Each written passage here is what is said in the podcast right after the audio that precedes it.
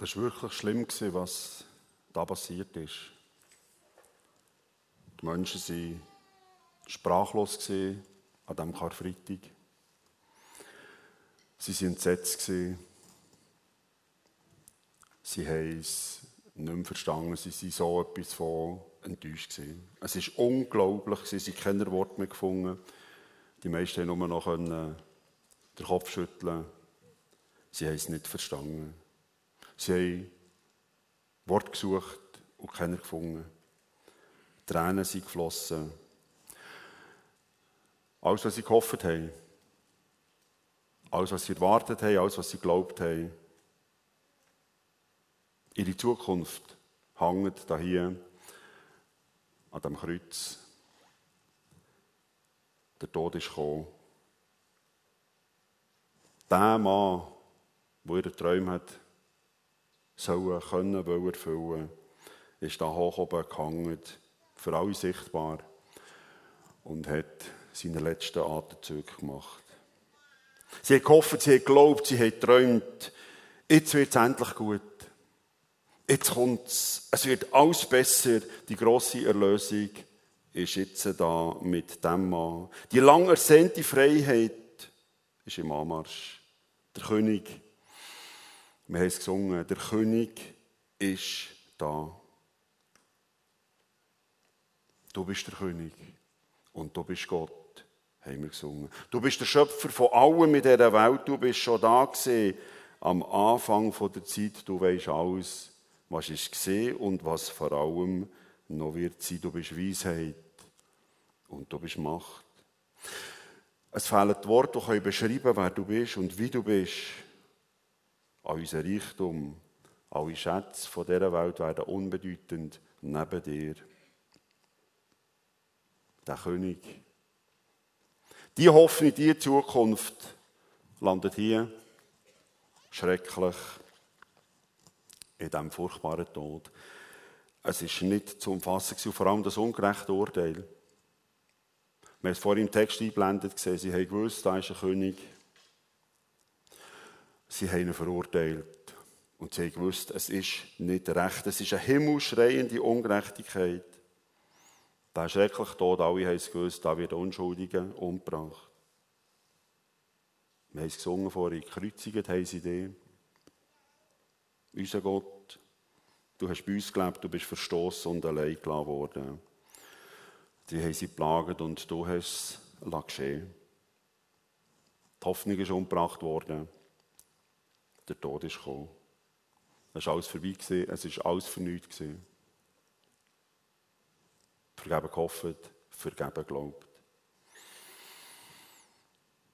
Es ist etwas vom Schlimmsten, am Grab müssen stehen und alle Hoffnung müssen wie beerdigen. Es ist schlimm. Keine Zukunft mehr zu haben, nicht mehr weiter zu wissen, nicht mehr zu sehen, es hat alles so schön, es hat alles so unbeschreiblich gut, so hoffnungsvoll angefangen. Wenn wir zurückschauen, der Jesus, wo er ist angekündigt worden von den Engeln, von den Boten aus dem Himmel, ist er den Menschen erschienen, auf den, wo sie so lange gewartet haben. Und die Engel haben gesagt, wisst ihr was? Der König, der schon lange davon in der Rede ist, wo im Alten Testament berichtet ist worden über den König, den Retter aus, der Not, aus dem Elend, der neue Herrscher, der ist jetzt geboren worden. Das Warten seit vielen, vielen hundert Jahren hat jetzt ein Ende. Es ist vorbei. Es gibt Rettung, Erlösung, es gibt Befreiung, es gibt Hoffnung. Alle Träume werden wahr. Sogar von weit weg sind sie aus dem Osten, aus dem damaligen Babylon, heutig so Iran, Irak-Gegend, Sie sind die Astronomen und haben gesagt, wisst ihr was? Wir haben sogar am nächtlichen Sternenhimmel gesehen.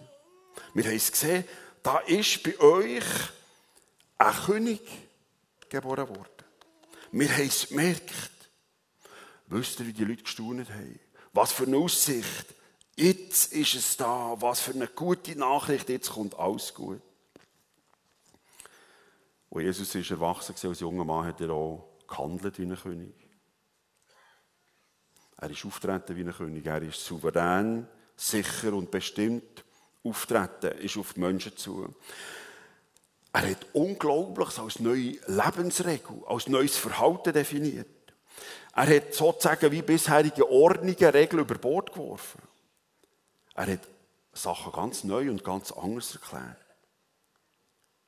Er hat zum Beispiel seinen jüdischen Mitbürgern gesagt, der Römer ohne Wenn und Aber die Steuern zu zahlen. Sogar dann, wenn sie viel zu hoch. Wenn sie willkürlich und korrupt sind, sogar dann die Steuern zu zahlen, weil, hat er gesagt, der Kaiser hat schließlich das Geld prägen also gehört es ihm und darum geht ihm zurück. Die Menschen waren sprachlos, sie dachten, jetzt kommt er auf Rebell. Und jetzt sagt er, wir machen etwas gegen die Römer und wir wehren uns. Und er hat gesagt, wisst ihr was? Das Geld gehört dem Kaiser, gebt ihm das Geld zurück. So einfach ist es. Er hat auch gehandelt wie ein König. Er hat auch geredet wie ein König. Er hat gesagt, bei dem Gebot von Gott, was Gott gesagt hat, was er Mose gesagt hat bei den zehn Geboten, ist der Mord und der Ehebruch. Das ist nicht erst passiert, wenn es wirklich so weit war, dass man jemanden umgebracht hat, dass man den Ehe gebrochen hat, sondern er hat gesagt, wisst ihr was, es ist schon viel früher passiert, nämlich im Herz, im Kopf, in den Gedanken. Und speziell ist, wie er es gesagt hat. Wie er es gesagt hat, ist er auftreten wie ein König. Er hat gesagt, es steht geschrieben, man soll niemanden umbringen, man soll niemanden töten. Und dann kommt er und sagt, ich aber sage euch. Er hat sich wieder neben, wie drüber gestellt. Er hat wirklich wie ein König geredet. Ich aber sage euch, im Kopf, in den Gedanken, fängt schon an. Und was er gemacht hat, hat man ganz klar gesehen, das ist ein König. Daten von einem König. Der kommt direkt aus dem Himmel, der kommt direkt aus der Ewigkeit. Er hat Tausende von Menschen mit ein paar Fischen, mit ein bisschen Brot, hat er zu essen gegeben. Er hat von einer Sekunde auf eine andere einen tobenden Sturm, ein furchtbares Gewitter, einfach zum Stehen gebracht. Er hat Kranke geheilt, er hat Blinde sehend gemacht und, was er sprachlos hat gemacht, er hat Schuld vergeben. Er hat Schuld als nicht mehr gültig erklärt. Er hat Schuld ausgelöscht. Ein richtiger König, das kann nur ein König. Ein König direkt aus dem Himmel, ein König direkt aus der Ewigkeit. Und am Schluss hat er nachher noch so geredet, wie wenn er direkt aus dem Himmel würde kommen. Er hat erzählt, was im Himmel passiert. Und er hat erzählt, was dort richtig und falsch ist. Und die Menschen haben gemerkt, der weiß mehr als wir der hat etwas gesehen, was wir nicht gesehen haben. Er hat zum Beispiel einmal, als er den Leuten zugeschaut im Tempel, wo man Gott anbetet, wo man mit Gott ist unterwegs war, wo er den Leuten beim, im Tempel beim Beten hat zugeschaut, hat er es plötzlich auf den Punkt gebracht. Und er hat gesagt, wisst ihr was? Wenn ihr mit Gott redet, macht es aufrichtig und ehrlich. Und wenn ihr es aufrichtig und ehrlich macht, mit einem reinen Herz, das ist ein Grund bei Gott. Grund genug bei Gott, dass der als gerecht bei ihm eingestuft werdet. Vor dem Gott könnt ihr bestehen mit einem aufrichtigen Gebet. Was die Pharisäer haben gesagt, Schriftgelehrte, die damaligen Theologen, es muss regelmäßiger Gottesdienstbesuch sein. Es muss viel Almosen und Geld gespendet werden. Wir müssen täglich mit Gott beten. Dann gäbe es eine Gerechtigkeit im Himmel. Und Jesus hat gesagt, Gerechtigkeit im Himmel gibt es, mit einem aufrichtigen Herz, mit einem aufrichtigen Reden mit Gott, mit einem aufrichtigen Gebet und der Frage, die Frage an Gott, kannst du mir Sünder gnädig sein? Kannst du mir Schuldigem vergeben? Und das ist eingefahren, dass Jesus hat gesagt, so gibt es Gerechtigkeit bei Gott mit einem aufrichtigen Herz. Das hat auch widersprochen, was Theologen von denen haben als richtig und gültig erklärt. Sie waren sprachlos. Die Menschen haben gesehen, der König, der schon lange von ihm die ist, seit Jahrhunderten ist auf ihn gewartet, jetzt ist er da. Gott hat sein Versprechen eingelöst. Der Jesus, der Königssohn, der tritt jetzt auch noch in die Fußstapfen vom König David. Der tritt jetzt auch noch in die Fußstapfen vom König Salomo. Und da gibt es eine blühende Zeit, gibt es eine wunderbare Realität, weil der David und nachher auch Salomo, das sind dann die Könige gewesen. Die Herrscher gewesen, die haben dann alles beherrscht, haben alles bestimmt. Das ist das Weltreich gewesen. Israel hat dann zu gehabt. Und so haben sie gehofft, Israel wird wieder zu haben. Die Römer würden besiegt werden in einer grossen Schlacht. Sie würden mit Schimpf und Schand fortgejagt werden. Und nachher kommt die grosse Enttäuschung. Das ungläubige Kopfschütteln. Jesus hat nicht ein solcher König sein Ein König mit einer Armee, ein König mit, Soldaten, ein König mit Schwertern. Sein Reich sei nicht so, so ein Soldat und ein Armeereich. Sein Reich, sein König wäre ganz anderes, wo doch einer hat kämpfen für ihn, wo doch einer Schwert gezogen hat und reingeschlagen hat, hat er gesagt, weisst du was, nimm dein Schwert und tu es wieder zurück, steck es wieder rein, ich mache es nicht so. Und für die Israeliten war es eine maßlose Enttäuschung. Das ist kein König David im Stil von einem Salomo, von einem David. Das ist kein König als Chef vor einer Weltmacht mit einer grossen Armee. Und die, die dann den Ton angeben im Volk Israel, Pharisäer und Schriftgelehrten, haben auch keine Möglichkeit gesehen, sich dem Jesus anzuschließen. Ihren Einfluss geltend zu machen. Ihre Positionen es behalten Ihre Enttäuschung war egoistisch. Sie haben keine Möglichkeit gesehen, dass sie ihren Rang, ihre Würde, das, was sie hatten, ihr Recht, ihre Privilegien von den Römern können behalten Jesus hat es manchmal sich gegen sie ausgesprochen. Und jetzt, was ist passiert? Was hat sich ereignet, dass wir heute noch singen können? Du bist trotzdem der König und du bist trotzdem unser Gott. Du bist trotzdem der Schöpfer von allem in dieser Welt. Du bist von Anfang da gewesen und du weißt alles, was ist gesehen und noch wird sein. Was ist da passiert, dass die Enttäuschung plötzlich wie fort ist sie, dass die Menschen gesehen halt, das ist wirklich mehr da. Für mich ist das Beste, was in meinem Leben mir passieren konnte, den Gott kennenzulernen und sein Sohn Jesus, ich würde nicht mehr für das hergeben. Ich hoffe, dass du das auch erfahren hast oder vielleicht erfahren wirst. Frieden in meinem Leben, Trost und Hoffnung, auch wenn es nicht so läuft, wie ich das wollte, erwartet und erhofft habe. Trost und Hoffnung sogar am Grab vom eigenen Sohn. Frieden und Freiheit im Herz, wo alles andere verblasst.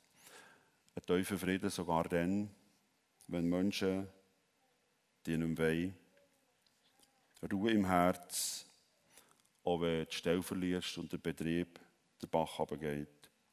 Ein tiefer Frieden sogar dann, wenn der Doktor eine letzte und tödliche Diagnose muss stellen muss. Was ist passiert, dass der Jesus trotzdem plötzlich als König ist, realisiert wurde? Die Römer haben nämlich geschaut, wie nichts so, dass keine Rebellion, dass kein Widerstand im Volk ausbricht wenn da nur das kleinste Zeichen war, dann haben sie mit der grössten Härte und der grössten Brutalität, beim kleinsten Anzeichen, haben sie die Rebellion kaputt gemacht. Das seht ihr schon dann, wo Jesus ist angekündigt wurde. Wo die Astronomen sich aus dem Osten und haben gesagt, du, da ist ein König geboren worden. Was hat er gemacht? Der Herodes als römischer Statthalter hat mit aller Brutalität, mit aller Härte und mit aller Konsequenz durchgegriffen. Alle Neugeborenen, alle Buben bis zum zweiten Lebensjahr. Es ist unglaublich. Alle mussten umgebracht werden. Es hat neben dem Kaiser in Rom es keinen zweiten mehr dürfen geben. Und darum hat auch der Pilatus ein paar Jahre später als Nachfolger von dem Herodes Jesus müssen mit dem Tod bestrafen, weil ihr habt es gesehen vor im Text, vorher haben wir es eingeblendet gesehen. Jesus als König der Juden, das geht nicht. Das gibt es nicht. Rom verträgt keinen anderen Herrscher neben sich. Ein anderer Herrscher, ein anderer König ist eine Beleidigung für den Kaiser, weil der Kaiser ist der Sohn der Götter auf dieser Welt. Es hat niemand anderes gegeben. Es ist eine Beleidigung. Und auf diese Beleidigung hat es Todesstrafe gegeben ohne Wenn und Aber. Jesus hat wie es provoziert, dass man gegen ihn war. Jesus hat es wie provoziert, dass er am Schluss hier an diesem Kreuz gelandet ist. Er hat wie angeführt. Er hat nicht geschwiegen. Er hätte ja können schweigen. Er hat können als Diplomat die Worte so wählen, dass man nicht kommt. Er hat sozusagen bewusst und geradlinig seinen Tod gesucht. Er hat den Pharisäern und den Schriftgelehrten gesagt, dass er mit ihnen nichts zu tun hat. Er hat ihnen gesagt, dass so wie sie tun, sie keine Chance bei Gott sehen. Er hat sogar den Gottesdienst gestört. Er hat die Opfer gestört. Er ist in Tempo rein und hat dort wie das Zeug umgestoßen. Und dann hat er gesagt, und wisst ihr was, es bleibt nicht bei dem Umstoßen. Der Tempo hier und die ganze Stadt wird kaputt gemacht werden. Und er hat den Theologen gesagt, eure Arbeit ist schon gleich nicht mehr gefragt. Was dir sagt, der Tempel hier gibt schon gleich nicht mehr, eure Arbeit ist schon gleich vorbei. Und mit dem hat er den Zorn von der jüdischen Elite, von diesen Theologen, hat er geholt. Von denen haben sie probiert, ihn umzubringen. Er hat nicht geschwiegen, er hat es gesagt. Er hat wie dorthin geschaffen, dass sie gegen ihn sind. Und auch bei den Römern, Jesus hat nicht zurückgehalten. Er hat Vollgas gegeben. Er hat wie bewusst auf seinen Tod hergesteuert. Wo der Pilatus ihn gefragt hat, ob er wirklich ein König sei, hat er gesagt, ja, ich bin ein König. Und mit dem hat er sein Todesurteil unterschrieben. Er hat es gewusst, jeder hat es gewusst. Rom macht mit Rebellen, Rom macht mit Möchtegern Königen, wie sie gesagt haben, einen kurzen Prozess. Jeder hat es gewusst. gewusst. Wieso ist er so geradlinig auf seinen Tod? Wieso ist er so geradlinig mit Absicht in sein Verderben hinein? Wieso hat er das gemacht? Bewusst sein Ende, sein Tod gesucht. Was ist es, dass wir heute singen können? Du bist voll Weisheit und du hast Macht. Uns fehlen die Worte, die beschreiben wer du bist und wie du bist. Alle Reichtum, alle Schätze werden unbedeutend neben dir. Jesus hat eins gewusst. Und darum ist er so geradlinig auf sein Sterben, auf sein Tod zu. Er hat eins gesehen, was die Menschen dann nicht gesehen haben. Neben Rom, der Besatzungsmacht. Und neben der Elite der Juden, neben dem jüdischen Volk, wo David wollte, wo Salomo wollte, wo ein Reich wollte mit Glanz, mit Ruhm, mit Einfluss. Neben Rom und neben dem wunderbaren Israel vom David und vom Salomo gibt es noch ganz andere Herrschaftsverhältnisse. Auf das, was die Leute geschaut haben, hat er gesagt, da hinten dran ist noch viel mehr. Er hat gesagt, macht den zweiten Blick. Da geht es nicht mehr um Rom, da geht es nicht mehr um Israel, sondern es geht um eine Macht, die viel unbarmherziger ist als Rom. Es geht um eine Macht, die viel unbarmherziger ist als das schönste Reich von David und von Salomo. Jesus hat gewusst, dass das, was man sieht, in Wirklichkeit ganz andere Mächte sind, die gegen ihn sind. Es sind Mächte, die Menschen daran hindern, zum wirklichen, zum wahren Leben vorzustoßen. Wo Jesus hat gesagt, wie das wahre, wie das wirkliche Leben soll sein, wie er es denkt hat. So hat er es gesagt, schaut da, das wahre Leben nach ihm ist so. Kommt zu mir, alle, die ihr plaget seid, wo eure Last euch fast erdrückt. Ich werde es euch abnehmen. Dann werdet ihr Ruhe für eure Seele. Und das Joch, das ich euch auflege, das drückt nicht. Und die Last, die ich euch gebe, ist, nicht leicht, ist leicht. Kommt zu mir, ihr alle, die euch plagt und für eure Last fast erdrückt werdet. Ich werde sie euch abnehmen. So werdet ihr Ruhe finden für eure Seele, denn das Joch, das ich auflege, drückt nicht. Und die Last, die ich zu tragen gebe, ist leicht. Das hat er versprochen als neues Leben. Kein Druck mehr, Ruhe für die eine leichte Last, ein Bürgerli, das nicht schwer ist. Weiß nicht, wie es dir geht, aber wenn das kein Leben ist, wenn das nicht das Leben ist, wo du dir danach sehnst, wo ich mir danach sehne, kein Druck mehr, Ruhe für die Seele und eine leichte Last, eine Bürde, die nicht schwer ist. Und jetzt kommt die entscheidende Frage, gegen wen kämpft er im Schluss? Wenn Rom nur ein Platzhalter ist, wenn Israel und Delhi, die Pharisäer, nur Platzhalter sind, wieso muss er denn so geradlinig in seinen Tod hinein? Wer ist der Herrscher? Wer ist das Ziel? Wer muss besiegt und wer muss vernichtet werden? Gott hat einen Widersacher. Gott hat einen Find. Der Teufel, der Satan. Und der muss zerstört werden. Weil er ist es, der am Schluss dir und mir das Leben zur Hölle macht. Er ist es, der Rom handelt. Er ist es, der durch Pharisäer und Schriftgelehrte handelt. Er ist, der Not und Elend, Unterdrückung und Unfreiheit bringt, der Find von Gott. Und die letzte Schlacht, der Sieg für immer, der Find von Gott, der muss besiegt werden. Unter allen Umständen und in jedem Fall und vor allem für alle Ewigkeit. Und Jesus weiß das. Darum steuert er so mit geradliniger, ich fast gesagt, mit göttlicher Logik auf seinen Tod her. Weil er weiß, was sie dann nicht gewusst haben. Er weiß, was mir auch nicht wird Sinn kommen. Der letzte Kampf, der letzte Sieg kann er nur mit seinem Sterben gewinnen. Der Widersacher von Gott kann nur mit dem Sterben vom Sohn von Gott besiegt werden.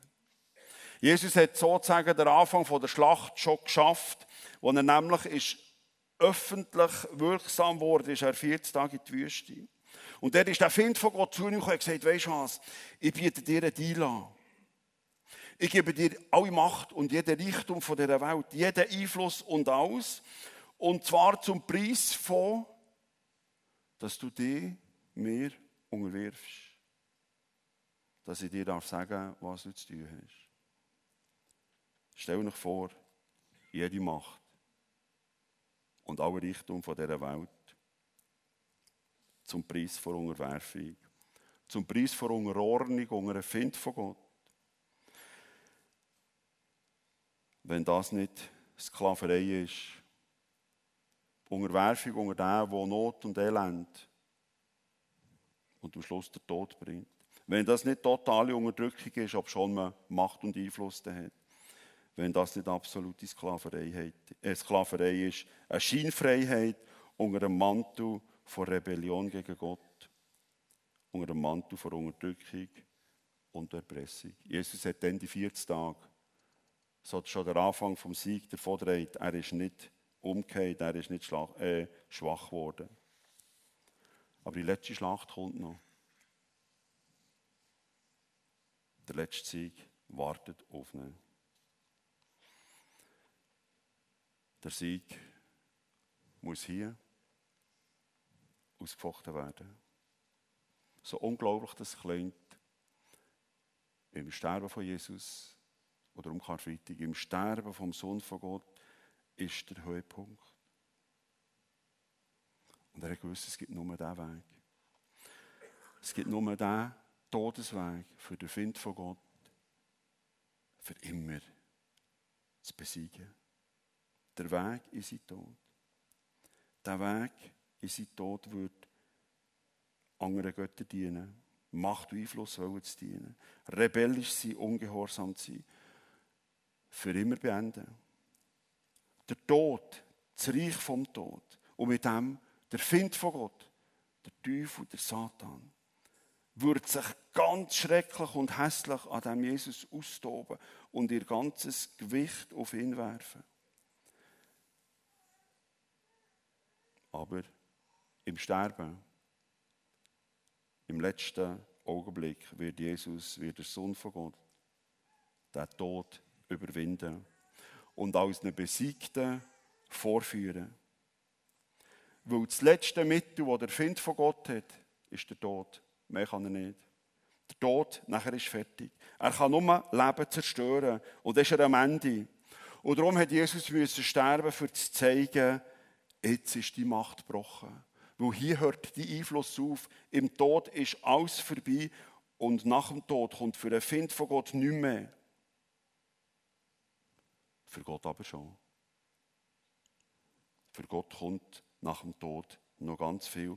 Das hat der Find nicht gewusst. Der Satan ist dort nicht im Bild gewesen. Darum hat er gemeint und darum hat er alles in den Tod hineingeworfen. Darum hat er gemeint, jetzt habe ich den gewonnen. Der Sohn von Gott ist ums Leben gebracht worden. Darum hat er alles seine Hässlichkeit an das Kreuz geworfen. Darum war es so ein schlimmer Tod. Gewesen. Was er nicht gewusst hat, ist, dass Gott stärker ist als der Tod. Jesus ist auferstanden. Darum kommt nach Karfreitag die Ostern. Jesus ist Licht vor Welt, das ist das neue Leben. Jesus befreit aus der Sklaverei, aus der Ferne zu Gott, sozusagen aus dem Exil. Mit Jesus kommt Gott uns, den Menschen nach. Er ist bei uns, er wohnt uns, wenn ich, wenn wir das wollen. Jesus hat sich nicht für die Rebellion gegen Rom entschieden, aber er ist der Tod von einem Rebell gestorben, weil er der letzte Find hat besiegen durch den, der die Römer gehandelt haben. Die Schlacht geht nicht darum, Römer zu verjagen, sondern die Schlacht geht darum, für dich und für mich zu befreien. Für dich und mich und am Schluss ganze Völker, ganze Nationen, wenn die Menschen alle dem Gott nachfolgen Es geht darum, die Herrschaft von Gott aufzurichten. Wie Jesus uns gelehrt hat, um zu beten, wie im Himmel, so auf der Erde. Die Herrschaft von Gott soll aufgerichtet werden. Jesus richtet sie auf mit dir und mit mir. Bist du dabei? Der Sieg ist vollbracht. Die Schlacht ist gewonnen für immer. Er will dich, er will mich verändern zum neuen Leben. Jesus will sozusagen das Heilmittel präsentieren, wo alle Infektionen vom Herz tut, für einmal, für immer beenden. Das Heilmittel, das die Heilung von unserem Herz und die Heilung von dieser Welt wirklich und endgültig anfängt. Das Heilmittel ist seine Kraft, die in uns wohnt. Das Heilmittel ist sein neues, sein ewiges Leben. Mit dem werden alle Infektionen vom Herz,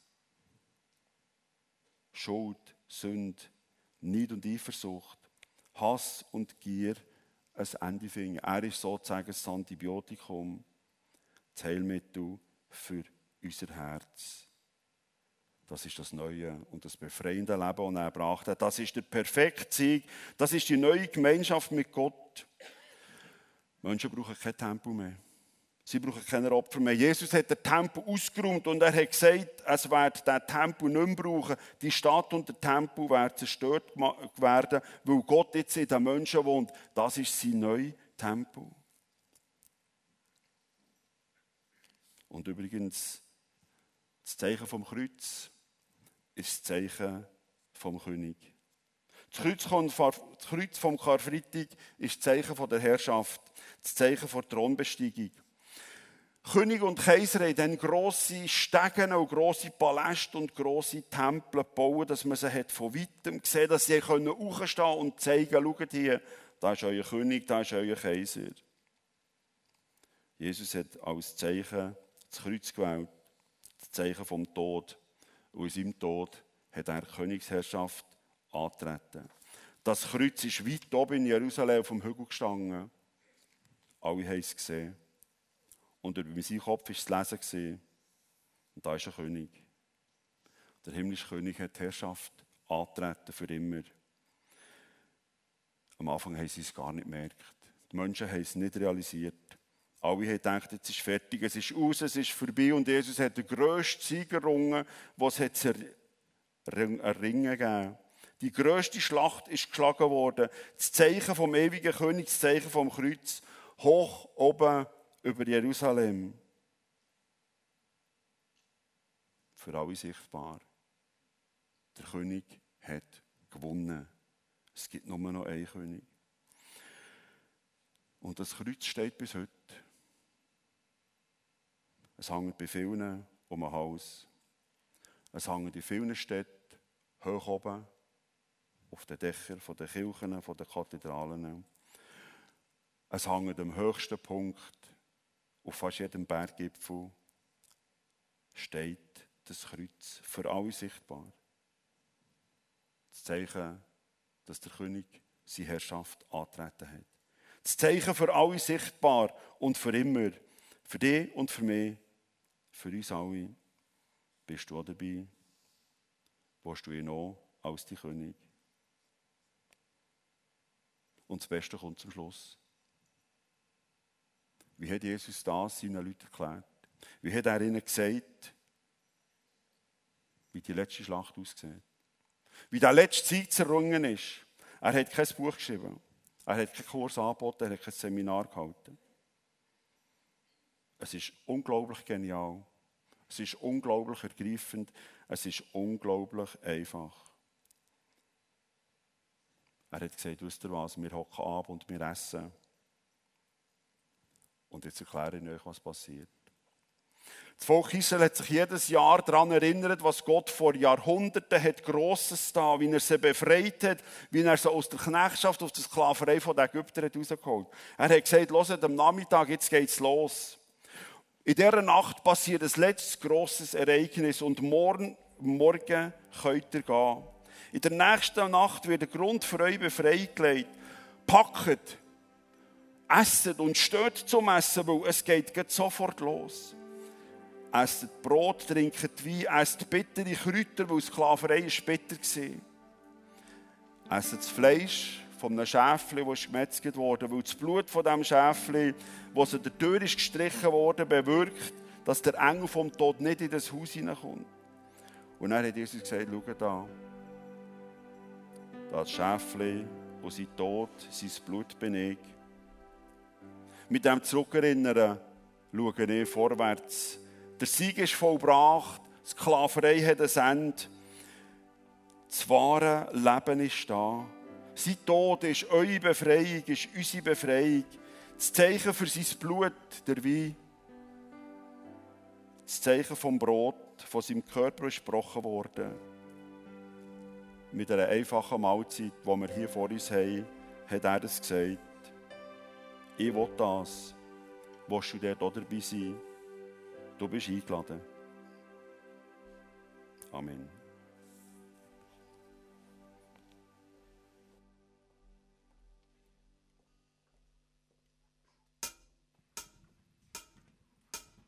Thank